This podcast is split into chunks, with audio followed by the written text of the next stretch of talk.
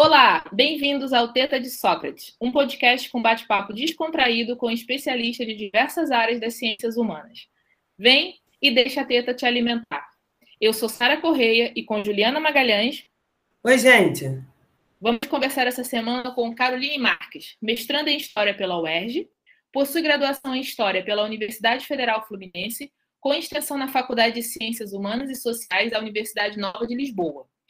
Possui experiência na área de História Moderna e do Brasil, atuando principalmente nos seguintes temas: Portugal, Misericórdia e Rio de Janeiro. Bolsista faz, faz parte da equipe editorial da revista Dicente Diálogos e é pesquisadora júnior do INCT Proprietas. Carol, só a misericórdia, isso lá é tema de pesquisa? Olá, Sara. Olá, Juliana. Tudo bem? Agradeço o convite. Olá, quem está ouvindo. É, né, agradeço o convite de estar aqui com vocês nesse tão estimado podcast, o Teta de Sócrates. É, queria agradecer a FAPERJ né, pela Bolsa que financia essa pesquisa que a gente vai conversar um pouco hoje, e ao INCT Proprietas pelo apoio institucional, né, que sempre está aí me, me, socorrendo nos momentos difíceis.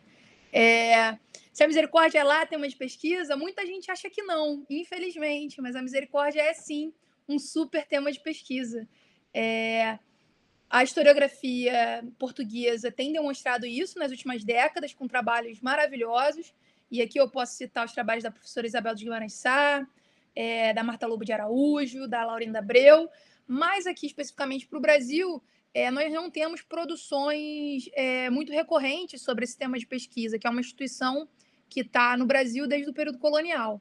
É, eu poderia citar aqui os trabalhos da Luciana Ganneman, que é professora na Universidade Federal Rural do Rio de Janeiro, do professor Renato Franco, da Universidade Federal Fluminense, e um pouco mais, né, voltando direto do túnel do tempo, o trabalho do A.J. Russell Wood, que é sobre a misericórdia da Bahia, que fala é, fidalgos e filantropos, é, a Santa Casa de Misericórdia da Bahia, e aí o recorte eu já não lembro muito bem, mas é um livro de 69.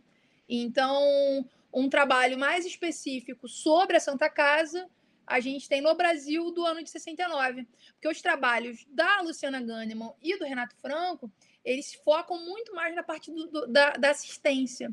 É, seja através da roda dos expostos, que é o caso da, é, do caso da Luciana Ganneman, se eu não me engano, é, e ela também fala sobre as mulheres e sobre o recolhimento das mulheres, e o do Renato Franco, que também vai falar um pouco mais sobre assistência é, em Minas Gerais, no período colonial, e no Rio de Janeiro. Mas um trabalho mais, é, assim, por dizer, de veia de história política, um trabalho mais focado para os indivíduos que compunham essas irmandades, só o trabalho do Russell Wood, de 69, que é o mais conhecido. Mas, sim, sem, sem sombra de dúvida, a misericórdia é um super tema de pesquisa. Não é, não é à toa que eu gosto tanto. Carol, então, o que seriam as misericórdias para a galera que não conhece nada de história, nem de história colonial? Vamos começar pelo início. Afinal, o que são as misericórdias e o que elas fazem aqui, o que eles comiam, o que eles bebiam hoje no Teta de Sócrates? é, as misericórdias, elas, é, a misericórdia é fundada né, em Lisboa, no ano de 1498, a partir de um decreto régio. É uma irmandade leiga, composta por membros das elites locais, é, e ela tem como, né, uma das suas prerrogativas é atuar nas 14 obras da misericórdia. Então, dentre essas 14, 14 obras, eu posso citar aqui alimentar aos pobres, dar de vestir aos nus, é, socorrer aos presos, é, cuidar dos órfãos, é, ajudar, no, ajudar nas mulheres que estão desamparadas. Então, assim, a misericórdia ela tem até a questão do, do funeral, que é muito importante, é, a questão de, de, da salvação das almas também é muito importante para a misericórdia. Então, ela atua nessa esfera, nessa esfera de assistência, né? Não à toa que a Isabel de Guimarães Sá ela vai apontar a misericórdia como um importante é, vetor para um equilíbrio social, para uma pacificação social em Portugal no período no qual ela está sendo fundada, que é o ano de 1498 em Lisboa. O mês ao certo a gente não sabe muito bem, não existe nenhum registro que nos deixe né, confortável estimar uma data. Muitos falam que seria no dia 15 de agosto de 1498, mas a gente não sabe a certa, então eu gosto sempre de usar o ano, que é 1498. É, eu acho sempre importante situar, né, para quem está nos ouvindo, o contexto né, de criação das misericórdias. Dom Manuel I não estava, né, que era o rei português, ele não estava em Portugal, né, no que a gente né, conhece como Portugal, não estava em Portugal naquele momento. Dom Manuel tinha ido ao reino vizinho, né, Aragão e Castela, é, para ascender ao trono do reino vizinho. Ah, mas como é que Dom Manuel conseguiu? Foi através de guerra? Não, foi através de casamento. Dom Manuel vai casar com a herdeira do, do, do trono de Aragão e Castela, com a Dona Isabel. E aí, por isso, ele tem o direito né, a ascender ao trono de Aragão e Castela. Só que o que acontece? Dom Manuel estava né, em visitação ao, ao reino de Aragão Castela e a esposa estava grávida do primeiro filho. Chegando na cidade de Toledo, é, eles têm uma certa dificuldade para ascender ao trono por conta da lei sálica. É, eles não aceitavam que é, o, a, a, linhagem né, da, do trono passasse por uma mulher, que nesse caso seria Dona Isabel, apesar de Dom Manuel ser o rei. Então, tem ali um, um, problema, né? Eles têm que esperar alguns dias, e nesse tempo que eles estão esperando, nasce o Dom Miguel da Paz. Só que Dona Isabel morre no parto. Então, Dom Manuel perde o direito à coroa de Aragão e Castelo, porque passa ao filho, que vai ficar com os avós e que vem a falecer dois anos depois. Mas por que é interessante falar sobre isso? Porque Dona Leonor, irmã de Dom Manuel, está na regência do Reino de Portugal. E existe uma discussão na historiografia de quem teria sido o fundador das misericórdias, seria Dona Leonor ou Dom Manuel. É, outra questão que a gente não tem uma resposta pronta. Dona Leonor, sem dúvida, assinou o decreto de fundação das misericórdias, porque era ela que estava no comando da coroa portuguesa, enquanto Dom Manuel estava em visitação no reino vizinho. Mas Dom Manuel volta sem coroa, sem mulher e sem filho para Portugal. Ele, assim, essa viagem foi um, foi um desastre. E é, para ele conseguir ascender, conseguir fazer esse casamento com, com a herdeira de Aragão Castela, ele teve que abrir mão de, de um, é, um importante elemento para a coroa portuguesa, que eram os judeus. Em 1496, antes do casamento dele, ele é forçado né? Porque Dona Isabel, é, Dona Isabel fala que só é, casa com ele se ele, ele expulsar uh, os judeus do território português, como, as, como Aragão e Castela já tinham feito. E aí ele vai e expulsa os judeus. Tem a, a célebre né, episódio das baldadas que o Bolsa Álvares narra, né? que ele, apesar de ter expulsado os judeus, ele tenta converter na marra uma parte desses judeus e aí ele batiza baldados à beira do Tejo esses indivíduos.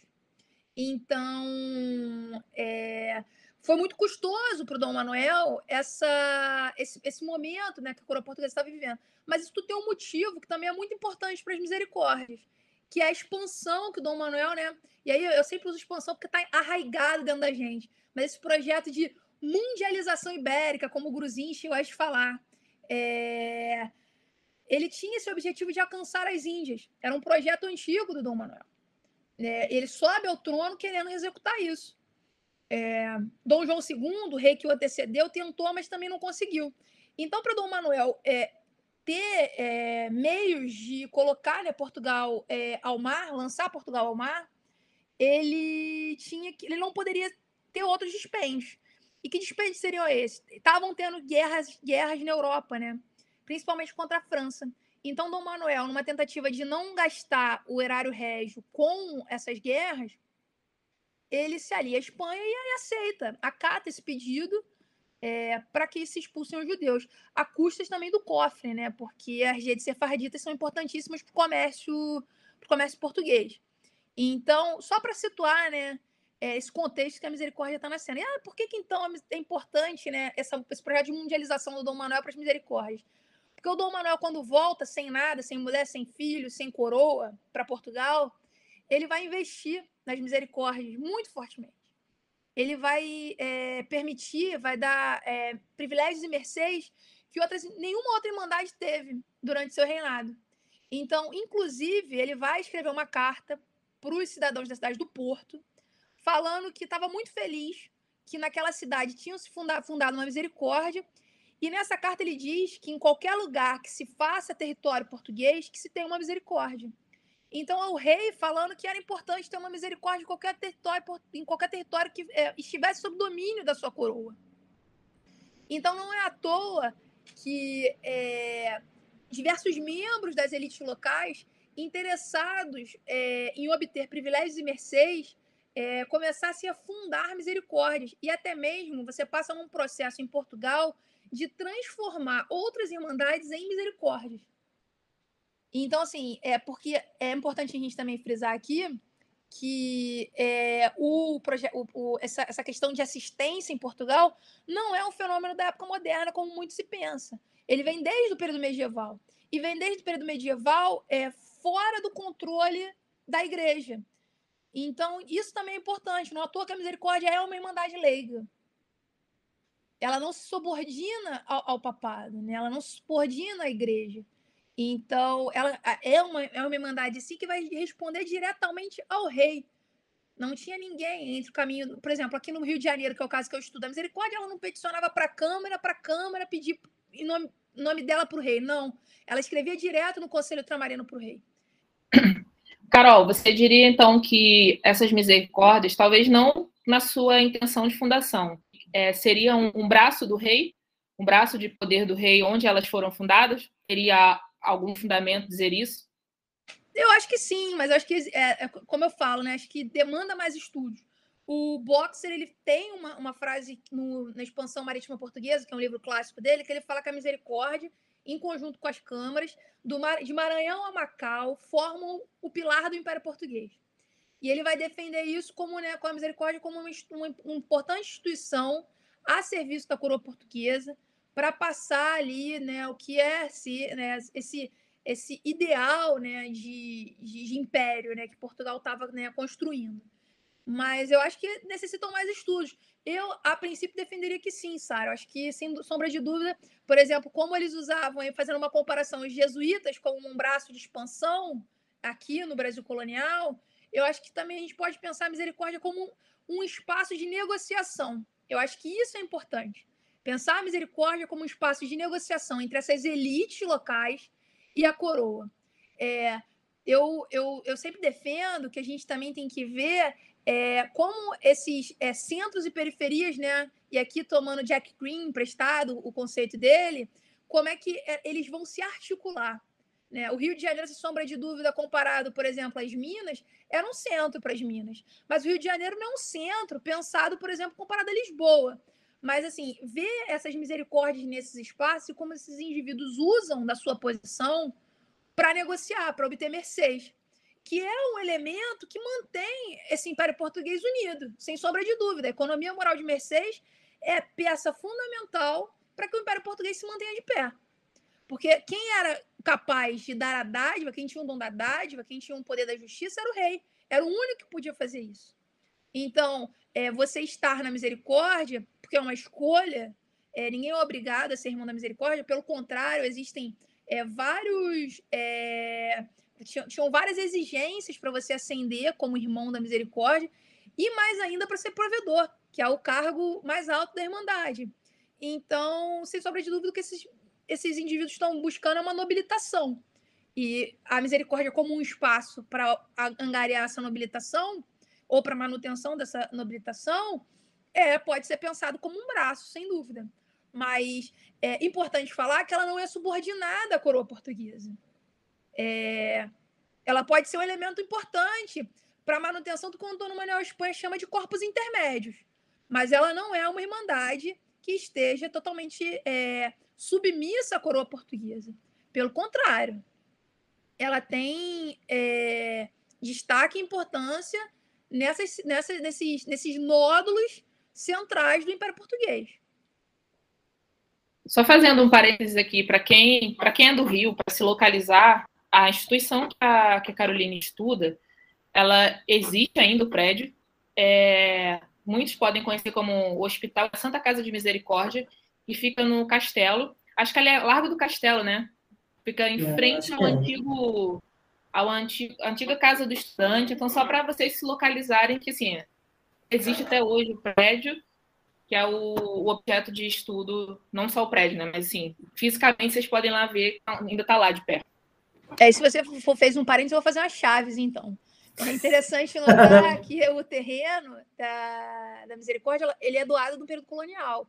é, é um dos. É, o indivíduo que doou foi o Gonçalo Gonçalves, que era um possuidor de terras é, na região que hoje a gente conhece como São Gonçalo.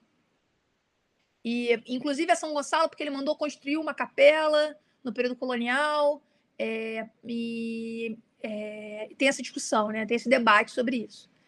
É, então, esse terreno ele é doado no período colonial, a construção é mais recente, a construção não é do período colonial, né? é uma construção já ali para o final do período colonial, início do Império, é, mas é importante notar que está ali desde a fundação da cidade, né? É, eu ia falar isso, é, e ele fica no lugar, a Casa de Misericórdia fica num local muito estratégico, exatamente no centro do Rio, de frente, próximo da Bahia, de Guanabara, né? Então, é, é uma localização política e me parece que tem ascendência moral nos preceitos do Império. Me parece que é mais ou menos o... Enquanto é, as ordens religiosas elas faziam essa espécie de guia religioso, é, é, moral, havia também, eu acho que uma parte uma parte desse processo que cabia essas misericórdias, como esse processo moral de ascendência política, né, para conseguir é, circular geograficamente e também espacialmente no processo de, de, de, de, se conceber uma coroa. Pelo menos é isso que eu estou entendendo do que você está falando. E nesse sentido, Carol, é, você tinha falado em corpos intermédios. O que seriam esses corpos intermédios? Ah, bom, bom, é sempre bom explicar, porque a gente vai falando, né? Porque são coisas comuns, né, pra gente da área e que, para quem não é, sem sombra de dúvida. Obrigada, Juliana. É, seria uma maneira, por exemplo, se você pensar um corpo, vou fazer a mesma, a mesma né, alusão que o Espanha faz no livro dele. Ele fala que a coroa seria a cabeça desse corpo, mas que esse corpo ele não funciona sozinho. Essa cabeça, na verdade, ele não funciona, ela não funciona sozinha. Ela precisa desses braços e dessas pernas para andar e do tronco. Então, esses corpos intermédios seriam isso, teriam a função também de, é, de fazer com que isso funcionasse. Então, seria tipo o braço e a perna da coroa.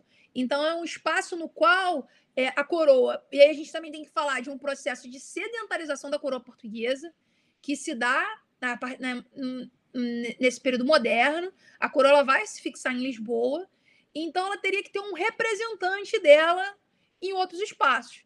Então, essas elites elas vão funcionar como corpos intermédios, como representantes com o restante da população. Então você vai ter ali eles negociando é, o que é ser português, o que é fazer parte do Império Português, é, todo esse ideário é, com o restante da população, para que você não tenha uma fragmentação. Então, por isso que esse negociar, essa troca que a coroa faz é tão importante. Porque no momento que ele, que, por exemplo, é, ele dá um, uma tensa, que seria um, um, um, tipo um, dinheiro para um, membro da elite. Quando ele libera membro de, esse membro, né, esse membro de, das elites locais de pagar algum imposto, o que, que ele está tá trocando com aquele indivíduo? Por que, que ele faz isso? Porque aquele cara que está lá, por exemplo, em trás dos montes, está na região do Minho, que está bem longe de Lisboa, está tá na Guarda, por exemplo, em Portugal, ou está aqui no Rio de Janeiro, ou está em Macau, ou está em Goa, ou está em Bombaim, e aí a gente pode falar também da Costa da Mina, é ele que vai negociar com aquela população que está ali presente. Então, isso seria o corpus intermédio. Ah, entendi. É muito mais como se fosse é, agentes políticos em, em é, de, mostrando para a população local o que é ser português, como é ser português e o que é moralmente se constituir como português para além da, da do, do, processo religioso, né? Na documentação eles falam, né, a serviço do rei, a serviço da coroa. Eu estou a ser, eu fiz determinada negociação a serviço da coroa ou ao seu bom serviço. Que interessante. E é, como é que essa, como é que era o funcionamento desse desse braço português no Rio de Janeiro? Como é que funcionava? Como é que era a dinâmica? é, dele. E você falou que quer também fazer uma comparação com Goa. É, isso é para o doutorado, mas para. Ah, tá. Não, não. Então vamos falar só do, só do Rio de Janeiro por enquanto. Mas eu posso explicar o motivo da. Sim. Ah, então demorou, então engata aí. Eu vou, vou, explicar o motivo de chegar até. Então, peraí, peraí, peraí. Antes de você, então, já para engatar, Então já que João Kleber! Para, para, para, para, para. Parou, parou, parou. Explica então por que, o que, que te levou à misericórdia. É, vou explicar por último, vou, vou, explicar o motivo pelo qual eu estudo misericórdia por último, mas vou responder a Juliana antes, né? Vou, vou seguir a ordem das perguntas. É, como é que se dava esse funcionamento aqui no Rio de Janeiro? É, o Rio de Janeiro, né, os Irmãos da Misericórdia aqui no Rio de Janeiro, eu vou falar um pouco da fundação também para explicar. É, a Misericórdia é fundada no ano de 1582 aqui no Rio de Janeiro. Existe um, uma, na documentação da Santa Casa, existe uma passagem de uma crônica de um, de um frei que ele vai contar essa história já no, lá no século XVIII. Ele fala que uma armada é, do Diogo Flores Baldez é, chegou né, na Baía de Guanabara, eles estavam muito doentes, e então estavam precisando de assistência médica. E aí, alguns indivíduos que estavam na cidade, membros dessas elites locais, é, se proclamaram irmãos da misericórdia a partir desse socorro a essa frota do Diogo Flores Valdez. É, também é importante lembrar quem estava aqui no Rio de Janeiro nesse mesmo período visitando os jesuítas era o padre José de Anchieta.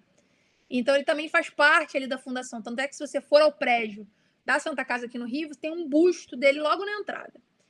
Então, é, a misericórdia ela nasce nesse sentido, né, de prestar uma assistência hospitalar aos feridos. E que realmente, assim, a gente vai ver que várias misericórdias também compunham hospitais, eram compostos por hospitais. É, em Lisboa isso vai acontecer, vai acontecer uma, é, uma centralização da assistência hospitalar em Lisboa, no Hospital de Todos os Santos, que fica sobre o domínio da misericórdia de Lisboa. E aí esses indivíduos que estão aqui, eles vão se autoproclamar irmãos da misericórdia. Eu já achei pedidos, isso em 1582. Se você, se você for pesquisar nas chancelarias régias, o que, que são as chancelarias, chancelarias régias? São documentos no qual é, as pessoas naquele período pediam mercês para o rei e o rei concedia ou não. Então, em 1609, né, um pouco tempo depois, a gente já tem um pedido de mercê da Misericórdia do Rio de Janeiro, é, pedindo miúças de galinhas para manutenção do hospital, para atender esses militares que paravam aqui. E também é importante lembrar que a, o Rio de Janeiro, né, o porto do Rio de Janeiro, era um porto central para o Império Português. Então, muitos, muitas navegações, muitas armadas paravam aqui no porto do Rio de Janeiro. É... Então, você tem indícios que realmente é, comprovam ou que demonstram que essa crônica, que é do século XVIII, está ali perto realmente do ano de fundação, que seria 1582. É, e também, ali no início do século XVII, a misericórdia ela vai pedir para a coroa, né, uma mercê, de utilizar os mesmos benefícios, né, de ter os mesmos direitos que a misericórdia de Lisboa. E o rei assina positivamente. Vocês podem utilizar o compromisso e vocês vão ter os mesmos direitos. Então, é, quais eram esses direitos né, que a misericórdia ali, que esses indivíduos estavam pleiteando? Seria é, o monopólio das liteiras. O que, que eram liteiras? Era onde você carregava o corpo dos indivíduos que morreram.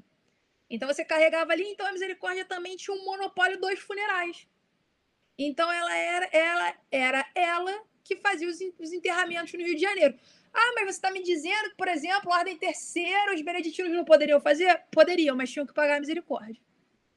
Não é, é assim. Então, é, e além disso, você ter o monopólio né, do enterramento, o monopólio do, do funeral, você também tem um, um, simbolismo, porque é o momento no qual a Irmandade sai à rua. Então, é o momento no qual você é visto, no qual você celebra né, a, a Irmandade, seu papel dentro daquela sociedade. Então, você sai com tochas, sai com bandeiras, estandartes, e saiam em procissão para realizar esse enterramento é, era importante para a própria ima imagem da misericórdia perante a sociedade colonial no Rio de Janeiro. Então, isso era uma das funções.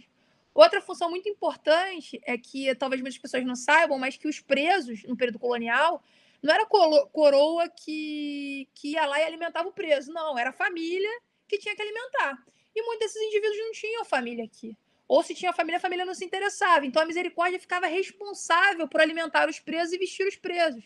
Era a misericórdia que acompanhava o preso no momento da sua execução. E se, por sorte do cara, o, o, a forca não funcionasse, e se o irmão da misericórdia jogasse uma capa em cima dele, ele estava ele tava absolvido dos seus, dos, do, dos seus crimes.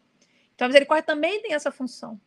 É, outra função da misericórdia é que é fundamental, que é assistência às crianças, que são deixadas na, na porta ali do hospital, que hum, posteriormente serão deixadas na roda dos expostos.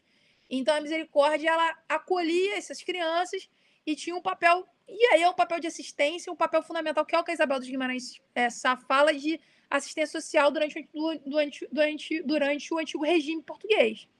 Então também é um equilíbrio para aquela sociedade. A misericórdia traz esse equilíbrio, né, nessas ações. Ela dá de vestir a quem não tem roupa, ela dá de comer a quem tem fome, dá esmolas, né? A misericórdia também vai ter é o papel de é, distribuir dotes. Então as moças que não tinham, né, como pagar, como marcar com seus dotes, elas se inscreviam na misericórdia e aí eles faziam todo o levantamento da história da vida daquela moça para que fossem depositados os dotes. A misericórdia fazia assistência aos pobres envergonhados. O que, que seriam esses pobres envergonhados? É, eram pessoas que tinham uma condição social, compunham durante, compuseram as elites locais, é, tinham cabedais, só que perderam. Então, eles, na verdade, a misericórdia tinha esse lado também de uma defesa dessa, desse, desse grupo dominante, né? dessas elites, né? Então, são uma, uma das funções da misericórdia. É, mas a mais fundamental, que eu acho que é muito interessante, que eu sempre gosto de citar quando eu falo, é a questão da salvação das almas. A misericórdia vai ser eleita pelos, pelos indivíduos, né, na época, na época moderna, dessa sociedade de antigo regime, como uma é, guardiã das almas dos indivíduos. As pessoas elas vão morrer, né? elas morrem, e aí elas vão deixar é, nos seus testamentos algum legado, algum bem, para que a misericórdia celebrasse missas pelas suas almas. Isso é muito importante numa sociedade de antigo regime, no qual você tem ideia de purgatório muito forte, no qual você tinha dúvida o que qual seria o destino da sua alma, o destino da alma da sua família. Então, esses indivíduos eles tinham essa preocupação muito latente. Tanto é que você tinha Manual da Boa Morte. A Cláudia Rodrigues tem um trabalho fenomenal sobre a morte no Rio de Janeiro colonial. É uma leitura assim necessária para quem se interessa sobre isso. Então, é, a misericórdia ela vai adquirir muitos bens, é, sejam bens móveis e imóveis. Ele poderia deixar ali um dinheiro é, ou escravos, poderia deixar, e tanto poderia deixar propriedades. Isso é interessante é, falar, que essas propriedades, a misericórdia supostamente é, não poderia ter a administração dessa, dessa, dessa propriedade, ela não poderia manter a propriedade que ela recebe no, de, dentre os bens da Irmandade. Só que a Misericórdia de Lisboa consegue um privilégio régio para manter é, sobre a sua administração essas, essas propriedades. E isso vai se espalhar pelas misericórdias em todo o domínio ultramarino. Tanto é que aqui no Rio de Janeiro, é, mais recentemente eu estava escrevendo o primeiro capítulo da minha dissertação e, e fui olhar para as propriedades em si, eu descobri que a Misericórdia é uma das maiores, se não a maior, detentora de terra, de terras urbanas da cidade do Rio de Janeiro naquele período. Ela tem 85 propriedades urbanas. Então não é pouca coisa. Se a gente for parar para pensar, a Fânia Friedman, que tem um livro sobre que é Donos do Rio em nome do rei, uma história fundiária da cidade do Rio de Janeiro, ela fala nesse livro sobre os beneditinos e os jesuítas. E os, e os beneditinos teriam muito menos, muito, é, um, um, número muito menor de propriedades que a misericórdia, por exemplo. É, não, não acho que tenha sido um, um lapso da Fânia Friedman, pelo contrário, ela tem um trabalho fenomenal, uma pesquisa maravilhosa, indico para todo mundo, mas o acesso à documentação da Santa Casa é muito difícil. Então, por isso, ela não tinha esse acesso a dados de pesquisas que eu tive sorte de ter, para fazer esse levantamento para o Rio de Janeiro, né? Para fazer esse levantamento fundiário da cidade.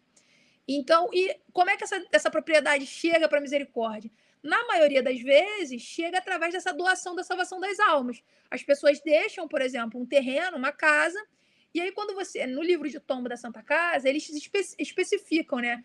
É, por exemplo, o Gonçalo, Gonçalo, o Gonçalo Gonçalves deixou lá o terreno que seria é, que, que, que, seria né, né, né o, o, o, é, a fundação da, da, do, do, edifício da misericórdia.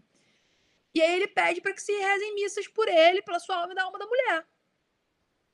Então, e isso vai se repetir, é um padrão. Você tem um padrão. As pessoas é, normalmente pedem para que rezem pelas suas almas. E aí, ou escolhem um dia da semana, ou escolhem um número de missas. E isso vai se tornar um problema mais para frente para misericórdia, porque de tanto ter, ter missa para rezar, eles gastavam muito dinheiro rezando missas. Tanto é que eles vão pedir uma revisão e aí é, Roma fala: não, beleza, a gente vai reduzir esse número de missas aí porque não está dando para ninguém mais rezar. Porque é muita alma para rezar. Mas assim, a misericórdia ela obtém um, um dinheiro um, e, e, bens, é, mo, é, bem imóveis a partir da salvação das almas. E, obviamente, ela também compra alguns, algumas casas aqui no Rio de Janeiro. Eu fiz esse levantamento recentemente, mas é muito menor do que o que é doado para ela. E interessante também notar que com o dinheiro que a Santa Casa obtém desses, é, desses imóveis, é, ela vai fazer o empréstimo de juros, o que também seria proibido pela coroa portuguesa. Mas a misericórdia também tem o privilégio de emprestar juros. Agiotagem colonial. É uma agiotagem colonial, era a grande agiota do período colonial. Ela vai tomar muita volta? Vai mas ela também vai ter muito lucro, porque era mais interessante o indivíduo pagar ali os juros do que pagar o montante da dívida. Porque ela lucrava muito mais com isso do que recebendo o dinheiro que ela emprestou. É, então, para você ver que é, esses essas, essas funções que a misericórdia exerce também são funções que foram é, possibilitadas a ela por privilégios que foram dados pela coroa portuguesa. Então, a gente não está falando de qualquer irmandade. A gente está falando de uma irmandade que tem inúmeros privilégios no período colonial. Então, assim, é, não sei se eu te respondi por completo, se eu esqueci, você me lembra. E é, respondendo a Sara, como é que eu fui estudar misericórdia, é muito engraçado, porque eu fui fazer uma disciplina de um então doutorando, muitos conhecem esse então doutorando, se ele ouvir esse podcast, um beijo para o Jorge Vitor Araújo, que é professor hoje da UFRJ. E eu fui fazer uma disciplina com ele sobre Portugal no século XV. Ele estava no doutorado na UF. E eu conversando com ele, ele sempre foi uma pessoa muito acessível, é até hoje. E aí ele, eu falei, ah, porque eu queria estudar o Conselho Tramarino, eu gosto dessa coisa de história política, eu gosto dessa coisa de estudar elites. É, e aí ele falou, poxa, o Conselho Tramarino já foi tão estudado, por que você quer estudar isso de novo? A gente tem trabalhos maravilhosos, né, sobre sobre né, o Conselho Tramarino, acho que você não vai trazer nenhuma nova contribuição.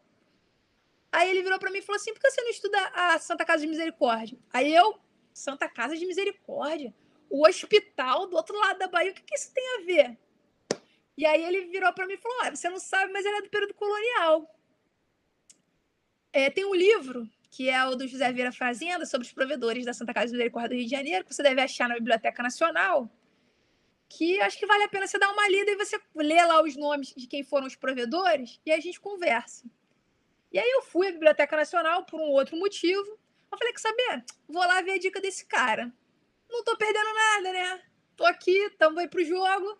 Vamos que vamos. Aí cheguei e fui. Quando eu comecei a ler, os provedores eram os governadores gerais, eram, eram os donos de engenho, era o, eram, os, eram os homens que ocupavam a vereança da cidade do Rio de Janeiro, era o provedor da Fazenda Real. Então você via que esses indivíduos eles tinham cargos e tinham posses, eram membros realmente dessas elites locais. E aí eu fiquei com aquela fagulha, aquela, aquela, aquela moscazinha, assim, aquela, aquela, aquela pulga atrás da orelha. Mas pô, por quê? Por que misericórdia? Tem um monte de irmandade. A Irmandade é muito comum no período, no, no, no período moderno. Tem um monte. Por que a misericórdia? Né? O que, que esses caras estão querendo com essa Irmandade em si?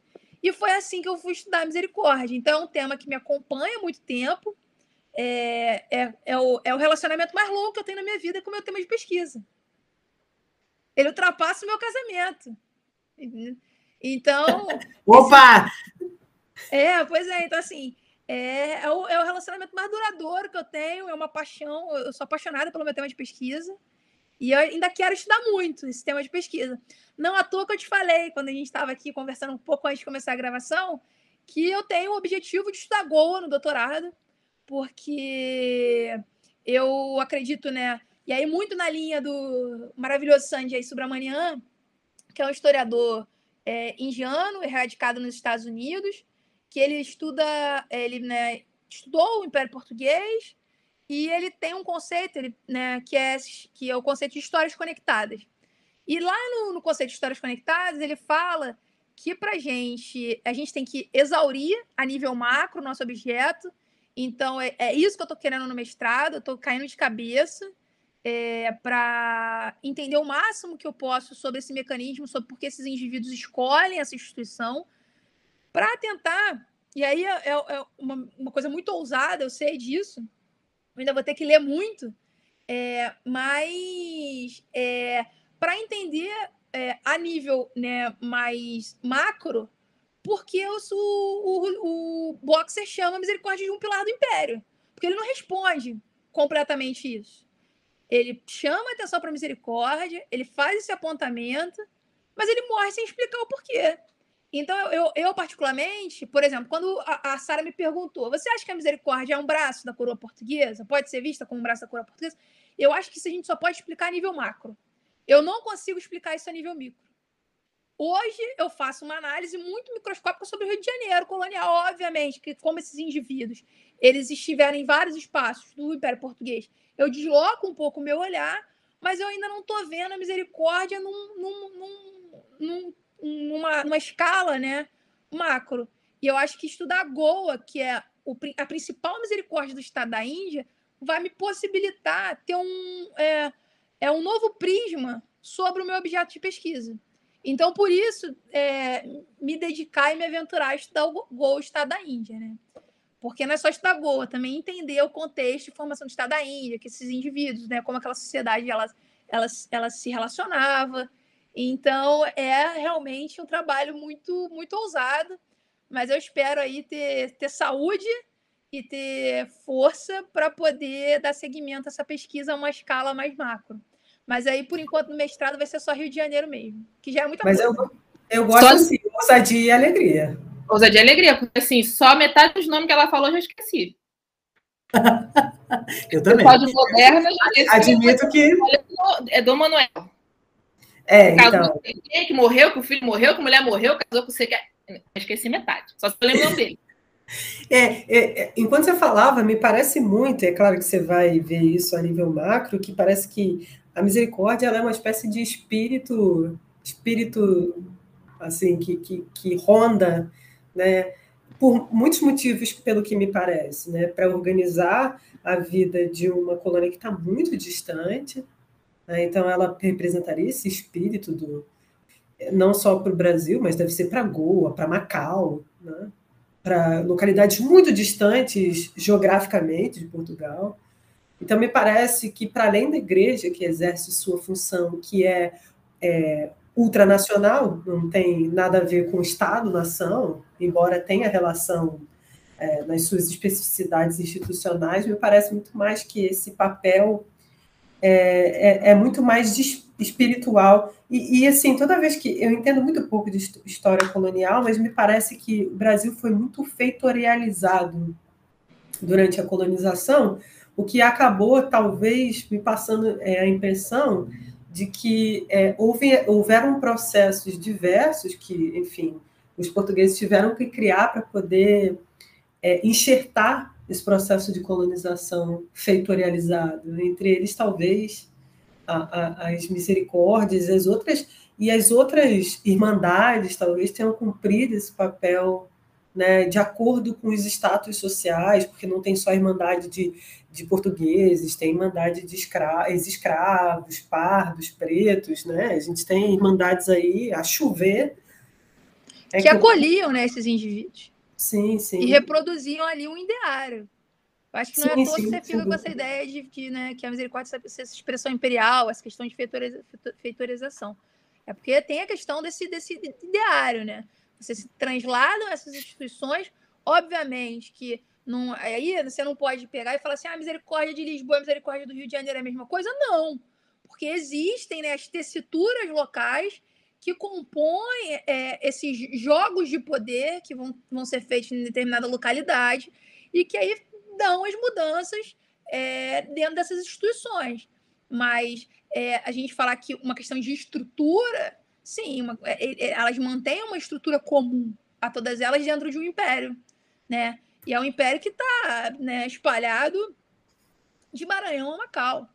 É. É, não é, É, um eu- império pequeno. E uma coisa que, que a gente comentou antes de, de gravar é esse processo de estudar é, uma irmandade a partir de uma perspectiva política, né? Queria que você falasse um pouco isso, porque é uma coisa que a gente, nós historiadores de maneira geral, e aí eu me coloco só no papel de historiadora, não de papel de historiadora do mundo antigo. A gente, na graduação, é, vê pouco isso, vê esse processo de maneira muito é, pouco explorada, e assim, é muito bacana a gente ver que que é possível pensar, inclusive fontes que são é, exaustivamente pesquisadas, sendo renovadas a partir de outra perspectiva. Um beijo para o John Monteiro. É, aonde ele estiver, né? Aonde ele estiver. Exatamente. Trabalho, trabalho brilhante do João Monteiro, né? Acho que é um historiador magnífico. E, assim, obrigada por me perguntar sobre história política, né? Eu digo que eu tenho muita sorte é, na minha casa nova, que é uma casa que me acolheu de braços abertos, que é a Universidade do Estado do Rio de Janeiro. É, sou muito feliz de ser aluna da UERJ, de ser mestranda da UERJ com muito orgulho. É, que é uma universidade que tem é, professores é, maravilhosos, um espaço é, muito saudável de produção acadêmica, o que falta né, em algumas universidades que a gente sabe no Brasil. Então, por isso que eu sou muito feliz de estar na UERJ. É... Então, por ser um programa de história política, eu me encaixei ali como uma luva, né? Cheguei e, e eu tive aula com a brilhante Lúcia Bastos, né? Sobre, fiz uma disciplina sobre, sobre história política com a Lúcia Bastos. E é importante né, a, gente, a gente ver que esse, esse renascimento da história política, a partir da década de 80, né? A história política que foi muito deixada de lado é, na década de 70, década de 60, pelas, sendo, né, ali, que foi a década, né, foram décadas da história cultural da história econômica. E eu acho que assim, o viés político é fundamental, porque nós somos seres políticos. Não é, não é, não é possível você pensar o homem e pensar a política à parte. Então, esses jogos de poder, esses jogos de, de, de, de posição, e principalmente no mundo moderno, eles têm que ser analisados, porque isso faz com que muita coisa aconteça é, a necessidade de você se alçar a um espaço, de você ocupar um cargo, de você é, ocupar um território. Então, isso está muito ligado ao político. A gente não pode deixar isso de lado é, quando a gente, fa como, como historiadores, fazemos as nossas análises. Então, eu, eu, eu né, me formei na Universidade Federal Fluminense. É, lá você tem uma, uma escolha, né? Você tem que fazer na graduação, não sei se está assim, agora, mas você tinha que escolher um, um, eixo. E aí eu escolhi história política porque sempre né, me interessei muito por esses jogos de poder, né? De entender como isso é formado. É, porque acho que quando a gente entende isso, a gente entende muita coisa que acontece na nossa própria política atualmente. Então, é, sempre foi algo que teve muito né, sobre meu, no meu horizonte. E aí, por isso que eu quis estudar a misericórdia através desse viés, entendendo esse motivo por qual esses indivíduos escolhem estar ali e quais são os jogos que eles fazem dentro dessa instituição, que é uma instituição que está presente em todo o Império Português. O próprio Russell Wood, quando faz a análise dele para a Santa Casa de Misericórdia da Bahia, tem um mapa muito interessante que ele vai mostrar misericórdias em lugares que você nem imagina. Por exemplo, você tem a misericórdia no Crato, no período colonial. Você vai olhar, a chancelaria está lá, misericórdia do prato. Então, é assim, muito, você... muito interessante, né? Isso é. significa que só, se, que só se restringia às grandes capitais. Não, de maneira alguma. Você realmente aquele pedido lá do Dom Manuel para você ter misericórdia em qualquer canto que fosse império fosse deixar sob domínio português realmente foi feito. Então, é, eu acho que é um viés é, muito interessante de análise, eu acho que me, me traz novas, novas possibilidades de olhar, né? Eu acho que é o Lucian Febvre que fala, né, que o historiador às vezes tem que mudar o óculos. E aí eu acho que é uma mudança de, de olhar, né, não pelo viés cultural é, de uma irmandade, mas sim a importância política dessa irmandade para o império. Eu, é, é, é isso que eu busco, né? É isso que eu estou em busca incessante com a minha pesquisa. Você fez uma delimitação entre 1640 1720 1780. Ai, desculpa. 1780 É, você fez esse recorte é, por quê? E aí, queria que você falasse um pouco depois desse recorte, quais, qual, qual foi o, o fim, ou não fim, da Casa de Misericórdia. É, então, o recorte ele se dá a partir de é, 1640, ano da restauração portuguesa. Então, você tem a subida dos Braganças ao poder em Portugal. É, e também porque a Guida Marques, uma historiadora portuguesa, ela vai falar que foi durante o período dos Filipes que houve um processo de institucionalização do Império Português. Então, como eu estudo uma instituição, eu falei, pô, não adianta eu olhar uma, no Império Português que ainda não está institucionalizado. Então, o um recorte ali, pós né, o período de. É, esse período né, de, de entre guerras que Portugal vai passar, é, se opondo à coroa né, de Castela, Aragão e Castela. Então, tem isso e tem uma questão também de fontes documentais, né? Como eu estudo Rio de Janeiro, é, a gente teve a queima dos arquivos aqui do Rio de Janeiro, dos arquivos da Câmara do Rio de Janeiro. Então, a gente não tem documentação, é, muita documentação para o século, pro século XVII, XVI, nem se fala. Então, também é uma questão de, de ter fontes para trabalhar. A gente precisa, desse, a gente precisa desse, desses documentos, né? Para comprovar as nossas hipóteses. E é, em 1780 é o recorte para tentar dialogar um pouco com a questão do colonial tardio, porque tem uma questão que se defende que no Rio de Janeiro haveria um declínio né, da, da economia, e o João Fragoso diz que não. Então, como eu estou estudando, estudando membros dessas elites, é tentar entender como é que estava a, a, situação da cidade do Rio de Janeiro dentro do Império Português e como a misericórdia ele estava se comportando, né, a partir dessa, a partir dessas é, a partir dessa questão de, de é, econômica, né? Será que a misericórdia perdeu bem? Será que a misericórdia ou não? A gente, não, como João Fragoso, não tem isso, não existe para o Rio de Janeiro. É, eu acho que era um, um, um, recorte, apesar de ser muito longo, era o que melhor enquadrava para tentar entender é, a, o enraizamento da misericórdia no Rio de Janeiro. Porque aí eu falo é, logo ali em 1640, né, questão da documentação, você entender essa questão dessas elites que estão se formando ainda ali, né? E em 1780 ver como é que a misericórdia está enraizada e como é que ela reage a essas é, mudanças ou não, é, rupturas ou não na cidade. Então, acho que também a partir da misericórdia a gente pode responder essas questões. Então, por isso esse recorte. E é... eu esqueci a segunda pergunta. Faz de novo, Ju. Então, era sobre, era sobre os fins. Ah, os, os fins. fins ou não? É, então, eu esqueci porque não tem fim. eu esqueci porque não tem fim. Porque a misericórdia ela existe até hoje, seja aqui, seja em Portugal, Macau, é, muitos territórios ainda têm misericórdias que são importantíssimas. Muitos de nós ouvimos falar aí durante o período pandêmico, que nós ainda estamos, mas é, tantas pessoas internadas na Misericórdia de Santos, tantos internados na Misericórdia de Ribeirão Preto, tantos internados na Misericórdia de Salvador. Então, você ainda tem é, a manutenção dessa instituição até, os, até o período atual. A Misericórdia ela não tem um fim. Ela se manteve, né? apesar das mudanças, né, acho que isso é importante falar sobre a questão, cada tempo histórico, cada contexto histórico é diferente, mas ela se mantém e mantém uma estrutura que é muito similar à estrutura que a gente tinha no período colonial. Atento às mudanças do tempo histórico, por favor. Não estou falando que é a mesma coisa. Só estou dizendo que ela existe e que essa estrutura ainda é muito similar.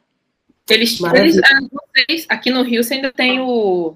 Acho que não, né? Por conta de escândalos do monopólio dos, dos cemitérios, que até pouco tempo. Não monopólio, mas eles ainda tinham bastante poder, né? Sobre para enterramento. É mesmo? É, misericórdia também tinha. Mas teve um escândalo na época aí. É, Nova Iguaçu é, Do tempo recente, de um provedor da Santa Casa. Mas, enfim, isso é papo para outro podcast. É, então. É, eu ia, eu, eu ia deixar aqui registrado, como eu comentei com a Carol, que eu acho legal, interessante. É, eu sou de Nova Iguaçu, e Nova Iguaçu, até a década de 30, tinha muitos terrenos da misericórdia. Muitos, muitos, muitos, muitos, muitos. Inclusive, o é, hospital fundado pelo Getúlio Vargas era um hospital que tinha estava no terreno da, da, da, Santa Casa de Misericórdia e, enfim, provavelmente deve ter recebido benesses da, da Santa Casa. Enfim, depois da década de 30 as coisas mudaram, mas eu acho que para além da é, influência da Santa Casa, ela é muito maior do que só se, se restringe à cidade do Rio de Janeiro, né? É uma influência que talvez fica aí a dica para a galera estudar em outras regiões aí, Carol. Sem sombra de dúvida, eu acho que a gente necessita, né? A historiografia brasileira necessita de estudos sobre a misericórdia. Eu até tenho é, o objetivo de disponibilizar os dados da minha pesquisa de mestrado, disponibilizar as fontes que eu trabalho, é porque eu sei que é muito difícil ter acesso a essa documentação. Então, é um dos meus objetivos aí no final do mestrado é criar um, um site, talvez em Omeca, muito alinhado à questão das humanidades digitais, do Open Access, né, do acesso aberto, para que outras pessoas possam estar é, tá fazendo pesquisas e a gente possa dialogar. Porque o interessante do, do, do, da, do campo historiográfico é que a gente tenha com quem dialogar. Não adianta eu pesquisar a misericórdia do Rio de Janeiro só eu pesquisar. Eu acho que eu tenho que ter colegas que é, também entrem nessa empreitada e que também pesquisem a misericórdia. A misericórdia não é meu tema de estudos, meu, propriedade minha, da Caroline. É, é, um, é um tema de estudo para todos nós, é um tema de estudo para historiografia. Então, existem muitas coisas a serem estudadas. Por exemplo, a questão das propriedades, a questão da salvação das almas. É... E aí a gente pode falar também da questão das procissões que eram realizadas pela, pela misericórdia na cidade. É, existem vários outros elementos, a imagética, porque esses provedores, e aí um parênteses que é interessante, eles, eles pediram para a coroa para utilizar capivara. Capivara é coisa que capa e vara, não é capivara, né? É capa e vara. É, eram utilizados por juízes, né? Então, o juiz de fora que utilizava. Então, tem uma questão também, né, de como passar essa imagem numa sociedade que eu sempre digo que é muito mais importante ser do que ter, né? Então, existem esses elementos que compõem aí que ainda necessitam ser estudados. Então, tem pesquisa aí para quem quiser. Já que você citou, Carol, a. Qualquer hora vou chamar de amor, mas vamos lá, foco. Já que você citou as humanidades digitais, você quer falar um pouquinho do projeto da Silvia? Eu acho que o projeto da Silvia cabe num podcast. Eu não sei se eu poderia falar sobre a Silvia. Uhum. Acho que a Carmel Veal. Eu acho que a Carmel Veal tem muito mais propriedade para falar sobre a Silvia, que é um projeto magnífico. Eu vou falar só o que é, não vou me, me, me adentrar. A Silvia não, não, é um projeto... só para dar uma ideia, primeiro, se você quiser dar só um contexto do que seria. A gente tem um episódio sobre história digital, já temos essa já conversamos algumas vezes, mas falamos com, com um especialista, que é o professor Eric, sobre história digital. Mas se você quiser também, sim, porque qual sua, é, o que, que, você poderia nos explicar da, das humanidades digitais? Eu acho que isso pode é um, é uma, é um conceito, é um termo que está tá muito está na moda, as pessoas estão ouvindo, e eu, eu acredito que seja muito importante para a nossa área. Mas se quiser falar de uma forma bem rasa, se puder falar para a gente para a contribuição do que é a história digital para você, o, claro, o, claro. O, você se envolve dentro dela. Então, vou falar um pouco do projeto da Silvia, que é o, é o, é o projeto que é de transcrever as Seis Marias, a plataforma né, das Seis Marias do Império Luso Brasileiro, que é capitaneado pela professora Carmel Veal, da UFRN. É, aqui no Rio de Janeiro a gente tem uma equipe, né, uma equipe que eu também faço parte, com muito orgulho. A Silvia é o meu projeto queridinho, eu sempre falo isso, quando eu tenho a oportunidade de falar sobre a Silvia. É, sou muito feliz né, de terem me aceito né, para realizar esse trabalho. É, aqui no Rio, ele é coordenado pela professora Marina Monteiro Machado, da UERJ, que me orienta. Beijo, pela... Marina! Beijo, Marina! E pela professora Nívia Pombo, que me co-orienta. Beijo, Nívia! Beijo, é... Nívia! Vai gravar com a gente também.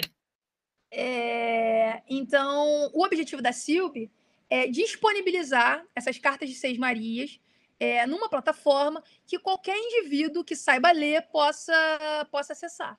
Então, não, você não vai ter a transcrição, que é uma transcrição que nós, historiadores, estamos acostumados a fazer, que é aquela transcrição que segue realmente o que está tá ali no documento. Na verdade, a gente atualizou a forma de. É, a gente está atualizando a forma de escrita, e aí esses dados dessas cartas de Seis Marias vão estar disponíveis nessa plataforma.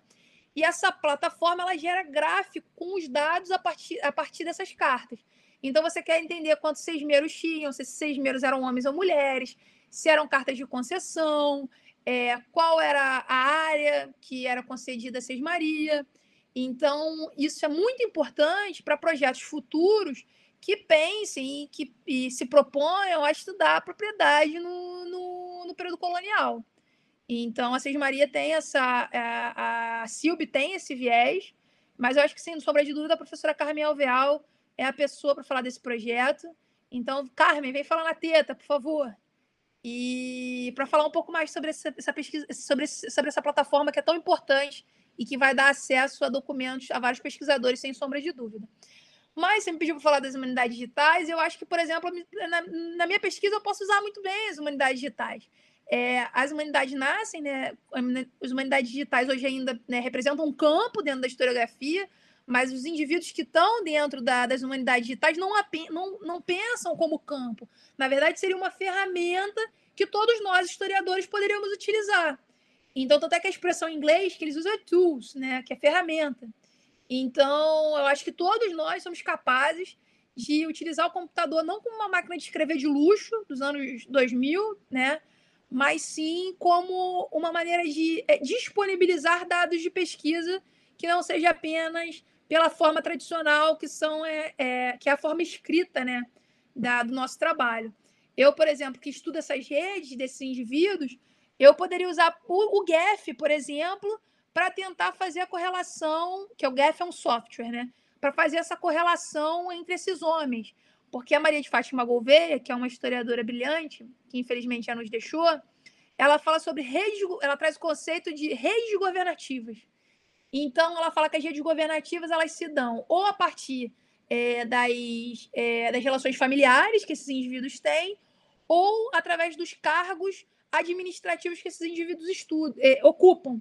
Então, por exemplo, ao fazer uma, uma, um levantamento posopográfico sobre os provedores da misericórdia, eu poderia fazer um. É, o GEF ele, ele faz ligações, ele faz nódulos. Então, quanto mais ligação você tem, o nódulo cresce. Então, eu poderia é, tornar essas redes governativas é, visíveis para o meu leitor. Não apenas de maneira escrita, mas que ele visse essas conexões realmente a partir desse software. Eu poderia criar um mapa com um sistema de localização geográfica para pontuar os locais que esses indivíduos passaram dentro do Império Português. É, eu poderia passar a minha documentação é, para entender, é, por exemplo, por uma mineração de, de, de, texto, que é uma outra ferramenta das humanidades digitais, para entender as características dos indivíduos que recebem Mercedes. Porque eu estou falando né, desses indivíduos, eles recebem Mercedes, então quais são as características comuns dentro daquela estrutura daquela carta que fazem com que esse indivíduo alcance essas Mercedes? Então, assim, as humanidades digitais, elas estão aí. Eu acho que é incontornável o seu uso. É, nós, como campo, se nós queremos nos aproximar dos muros fora academia, a gente tem que fazer esse esforço, né? Então, acho que as humanidades digitais são muito importantes e sim, podem ser utilizadas nos estudos sobre as misericórdias e seus provedores no período colonial. Excelente. Ai, ai. Ai, muita coisa para explorar. É, eu, eu fico ouvindo é, as pessoas que a gente convida para falar e tal. Cara, e, e cada vez te deixa mais apaixonado pelas possibilidades de pesquisa que a gente tem, tipo, da antiguidade às humanidades digitais, o quanto a gente faz um trabalho sério, bonito e, enfim, de qualidade absurda, graças, enfim, ao incentivo da universidade pública, às bolsas de pesquisa, enfim, Ai, ai, de verdade, assim, eu fico, chego a ficar emocionada, porque a gente tem muita gente boa, muita coisa boa para falar, muita coisa boa para ser ouvida. Né? Enfim. Carol, depois dessas explicações lindérrimas, gostaria de saber se você tem mais alguma coisa para falar para a gente, algum recado que você gostaria de dar é, para o pessoal que está ouvindo a gente. É, alguma coisa que você gostaria de deixar claro que você não tenha deixado antes da gente ir para as dicas? Enfim, esse espaço aqui é para você é, falar aquilo que talvez você não tenha falado, mas quer pontuar, enfim, fica à vontade. Bom, queria agradecer novamente a oportunidade de estar aqui falando sobre esse tema que me é muito caro. É, falar para as pessoas estudarem as misericórdias. É, por favor, preciso dialogar com outras pessoas. Então, é um campo em aberto. Eu acho que, sem sombra de dúvida, tem uma dificuldade de documentação, mas hoje em dia você tem muita coisa digitalizada. Por exemplo, o Arquivo Nacional da Torre do Tombo, que é onde a gente consegue obter documentação para explorar essas relações é, de pedidos de mercês é, a maior parte do acervo da, da Torre do Tombo está digitalizada, então é fácil o acesso. A gente tem, por exemplo, o Conselho Ultramarino, que está todo digitalizado no projeto Resgate, que está sediado pela Biblioteca Nacional do Brasil. Então, é conclamar as pessoas para que elas pesquisem e que é, muitas pessoas acham que é, o Brasil colonial não é tema mais de pesquisa, que já passou. E pelo contrário, acho que a gente tem muito ainda a pesquisar sobre o Brasil colonial para entender a origem né, da nossa formação como país. Né? Então eu acho que a gente tem que voltar às nossas origens para poder entender o que nós nos tornamos e aí alçar novos voos, né, como, como nação. É, eu acho que passar uma mensagem de forças que todos nós sofremos muito durante a pandemia. É, ficamos cada vez mais isolados. É, o trabalho do historiador é muito visto como um trabalho que nos isola, mas eu acho que as ferramentas que nós temos hoje, eu acho que os espaços de discussão, eu acho que a troca é fundamental. Eu acho que não existe o trabalho. Durante muito tempo se pensou que os historiadores eram estrelas cadentes, que trabalhavam sozinhos. Mas, na verdade, nós somos uma constelação. E uma constelação brilha muito mais e dura muito mais que uma estrela cadente. Então, essa é a mensagem que eu quero passar. Eu acho que a gente está aqui muito mais para dialogar, para trocar, para aprendermos uns com os outros, do que apenas para competir. E eu acho que isso tem que ser deixado de lado. Então, por favor, venham estudar a história do Brasil colonial e vamos, vamos nos formar, vamos, vamos ser uma nova constelação dentro dessa área. É isso que eu queria falar e agradecer novamente ao Teta de Sócrates pela oportunidade. Agradecer a FAPERJ pela bolsa que financia essa pesquisa. Sem ela não seria possível essa pesquisa ser executada. É, e ao Proprietas pelo apoio institucional, que também é, é fundamental para que eu esteja aqui hoje. Ai, que lindo. Ai, ai. Bem, então, depois dessa dica maravilhosa e certeira, vamos para as dicas?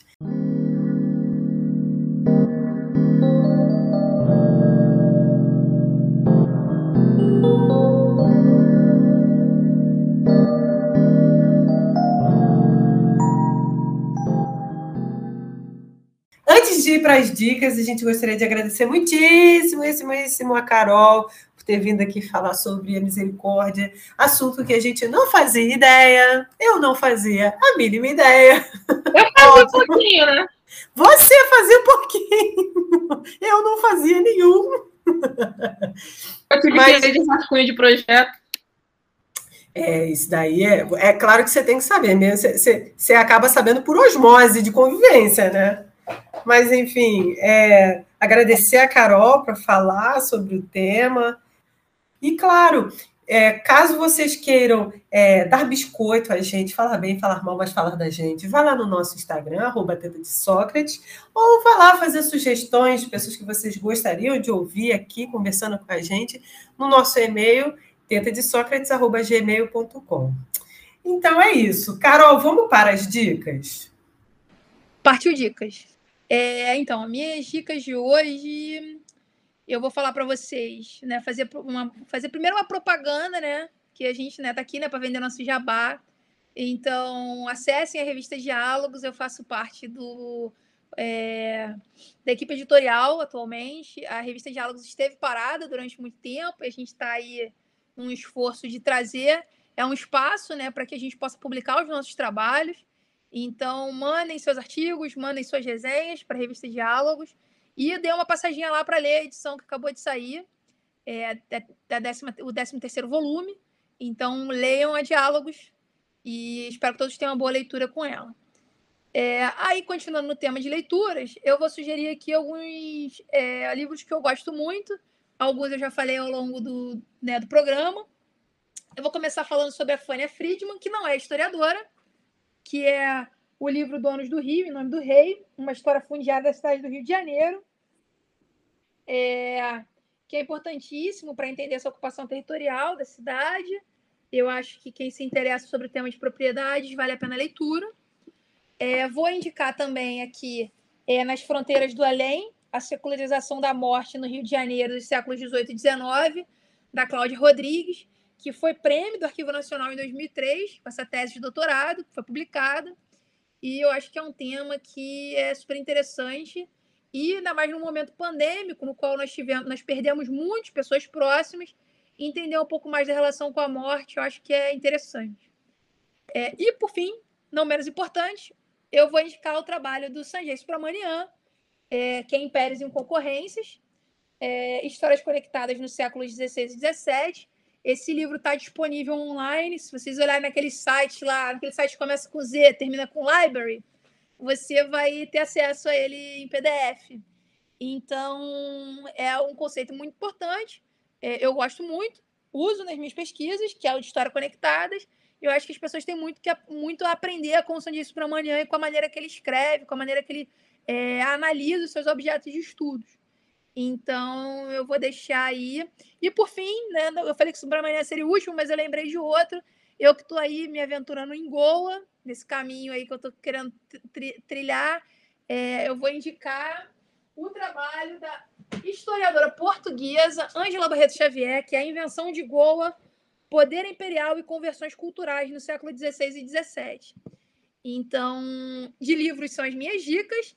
É, deem uma olhada na plataforma Silbe, que é a plataforma de Seis Marias do Império Luso Brasileiro. Eu acho que quem tem interesse de entender um pouco mais sobre as Seis Marias é, terá ali uma ferramenta que muito vai ajudar. E também, para quem é, gosta de se aventurar é, nos arquivos, eu ainda não vi, né? Eu sou uma é, ouvinte assídua do Teta de Sócrates. É, as pessoas é, não indicam a europeana, que é uma base de dados muito boa, no qual a gente encontra muitas fontes documentais. Então, fica a minha dica aí para vocês darem uma gugada na europeana. E é isso, pessoal. E você, Ju, tem dica? Não, eu vou deixar a Sara, que é, é, é a Sara é a segunda da dica, ah, mas eu tenho. Sim, ela me ignora. E você, ah. Sara, tem dica? Então, Carol, obrigada mais uma vez por ter aceitado o nosso convite, por ter trazido um pedacinho da sua pesquisa. Sei que ela é muito, muito mais profunda do que isso, mas conforme você vai é, amadurecendo, escrevendo, quiser, já está o convite aberto para voltar. Aliás, você. Quiser não, vai vir obrigada. Vai vir é, obrigada. Ela está esquecendo que o primeiro é, episódio está gravado com ela. Exatamente, vai voltar. Então... Ela não tem, não tem jeito, não, ela vai ter que voltar de qualquer maneira. É, ela é da, ela é da equipe honorária. É, obrigada. Minha eu volto, eu volto. Como sempre, eu nunca vou dar dica relacionada ao tema, porque eu não estou aqui para isso. Eu estou aqui para dar dicas para relaxar. É, para quem. Bom, vamos lá para o streaming, né? Pô, patrocina a gente. Eu vou dar a dica do Globoplay, que saindo a segunda temporada da série Segunda Chamada, que fala sobre o ensino de jovens e adultos, né, o EJA.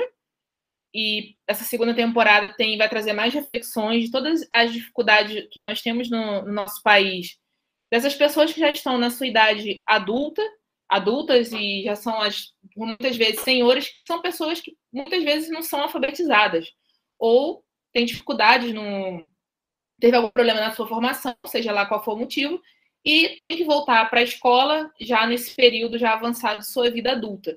Então, tem os desafios da, da educação e para que essas pessoas possam aprender. Então, assim, a primeira temporada foi exibida na TV e tem, uma, tem um elenco muito bom. A professora mesmo que puxa é a Débora Brox, é, se não estou enganada. É, ela tem, assim, tem um elenco, tem, tem tantos outros. Então, fica como dica, quem, já que a gente tem falado tanto sobre a educação no nosso país, a gente tenta ao longo dos episódios fazer uma reflexão acerca disso, é, do acesso. Então, quem puder, acho que é mais uma ferramenta também de, de pensar essa educação, é, de que são essas pessoas que estão agora no momento já é, avançado da vida adulta, tendo que voltar para a sala de aula para aprender, ou muitas vezes iniciando sua vida escolar. Então, acho interessante. É, por enquanto é só. Hoje não tem dica de Disney nem de Netflix, não, que eu tô devagar. Ju, meu chuchu, quais são as dicas de filme de 10 horas? Hoje não vou indicar um filme de 10 horas, vou indicar um podcast, o um podcast Mano a Mano, do Mano Brown. Vou indicar aqui especialmente o episódio do Drauzio Varela e do Lula, que são episódios super interessantes aí. O Mano Brown é uma figuraça, ele é uma pessoa super interessante, então eu indico esse podcast e vou indicar o podcast Paciente 63, que é um podcast de história, enfim, ficção científica, é um podcast curto, que é interpretado pelo seu Jorge e pela Mel Lisboa. Bem, é de ficção científica, então tem alguma coisa aí relacionada à viagem no tempo, é bem legal. E bem, acho que é isso. Eu poderia indicar. Ah, não, tem um podcast que eu vi outro dia desse, eu achei o máximo. É um podcast chamado Budejo. É um podcast de um pessoal. É, eu, é, é que eu não quero falar besteira. Do, é, que fala sobre as tradições do Cariri. Só que eles tratam de um. É tá ótimo. Budejando. Fala muito isso na minha cidade, tá budejando.